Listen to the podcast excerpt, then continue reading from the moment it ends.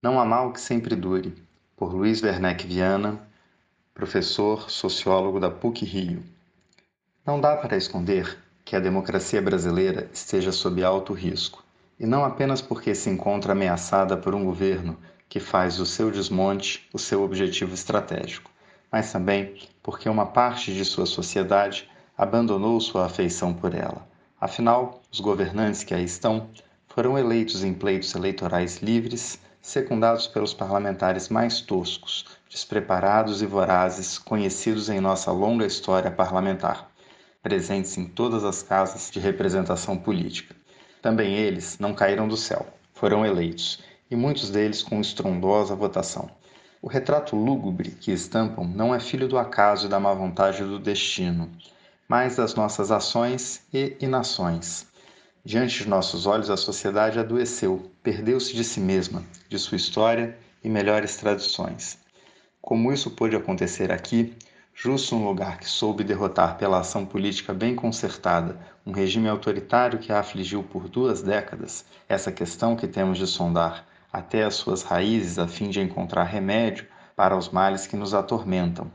que se ronde a blasfêmia, inevitável no caso, porque foi de um partido nascido da vida sindical, lugar sagrado da esquerda que teve início a difusão do vírus maldito que apartou a democracia política da democracia social, cerne da concepção da Carta de 88, destituindo a política do seu papel criador e pondo no seu lugar a esfera bruta dos interesses, deixando fora de foco o cidadão em nome dos apetites do consumidor. Os automóveis, as viagens de avião, as comemorações da força sindical no 1 de maio, com brindes e rifas aos participantes no lugar da evocação das lutas civis que tradicionalmente celebravam. Principalmente o descaso com a organização da vida popular e a descrença no papel que uma cidadania ativa pode desempenhar nas democracias, uma vez que por cima de todos um poder tutelar agia em nome de todos, vindo a reforçar as tendências à fragmentação social que décadas de modernização autoritária tinham produzido.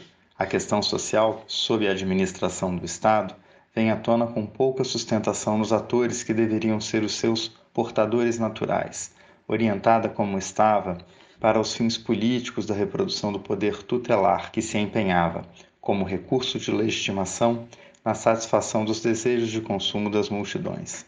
Naquele contexto, o que importava era a preservação das posições conquistadas no interior do Estado, pois era a partir dele que realizava o seu enlace com os movimentos sociais e setores da sociedade civil, aí incluídas atividades empresariais de todo o gênero, movimento que mereceu ser designado como o Estado Novo do PT. Seus efeitos foram letais, na medida em que expôs as estruturas do Estado às ações de grupos de interesse, que se valeram dessas relações promíscuas para a expansão de seus negócios e atividades econômicas, terreno fértil à corrupção. Com este flanco aberto, escancarou-se a possibilidade para o capitalismo brasileiro de se livrar dos inúmeros obstáculos sociais e institucionais que obstavam sua plena realização. A chamada Operação Lava Jato foi o cavalo de Troia, que permitiu a entrada em cena das hostes que há tempo ansiavam por esta oportunidade. Com o terreno da política desertificado, lastro deixado pela Lava Jato, afetado em sua credibilidade o sistema da representação política, Destruídas as escoras e referências que orientavam o sistema de crenças da sociedade, já enfraquecidas por anos de práticas refratárias a uma cidadania ativa por parte do PT, a cena pública tornou-se presa fácil do mundo dos interesses e de todos os apetites.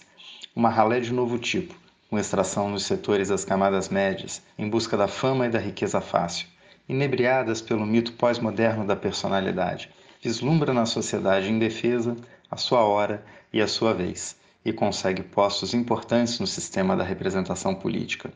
Com a infiltração desses vândalos, a obra da ainda inacabada civilização brasileira passa a sofrer graves ameaças. Contudo, dessa história de ruínas, permaneceram de pé as instituições edificadas no já longínquo 1988, ano em que celebrou sua Carta Democrática, e por isso mesmo os bárbaros que a sitiam têm como lema a sua destruição. Seus defensores, com firmeza e sabedoria, têm sabido até aqui preservar este último reduto da democracia brasileira. Mas seu esforço solitário não é garantia de que poderão, sem recursos externos, sobreviver ao cerco a que estão expostas. A dificuldade para a efetivação desse movimento está na pandemia que nos assola e que nos mantém confinados em defesa da vida. Há outros recursos, porém,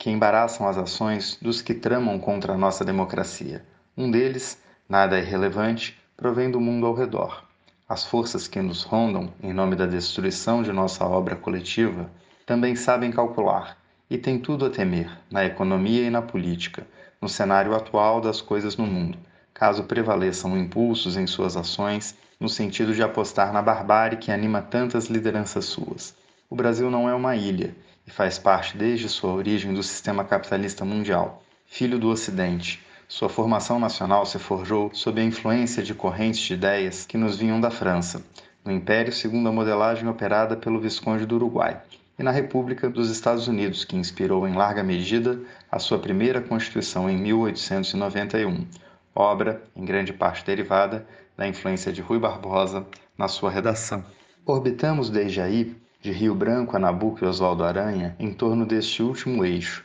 que agora se move em reação contrária à política de Donald Trump, que desafia as concepções dos seus pais fundadores em nome de seu projeto de poder, em antagonismo com o universalismo e ideais civilizatórios preponderantes ao longo da sua história republicana. Tal movimento, nos dias que correm, tendo como estopim a questão racial, ganhou as ruas, em que pese a pandemia que a todos atinge, em multitudinárias manifestações de jovens apoiadas pela opinião pública e de grandes personalidades do mundo da cultura e dos esportes, não lhe faltando sequer palavras de simpatia entre algumas de suas elites militares. Anuncia-se a possibilidade de mudança nas coisas do mundo. A política dos governantes que aí estão se encontra desalinhada das tendências benfazejas que ora se afirmam em todos os cantos do planeta.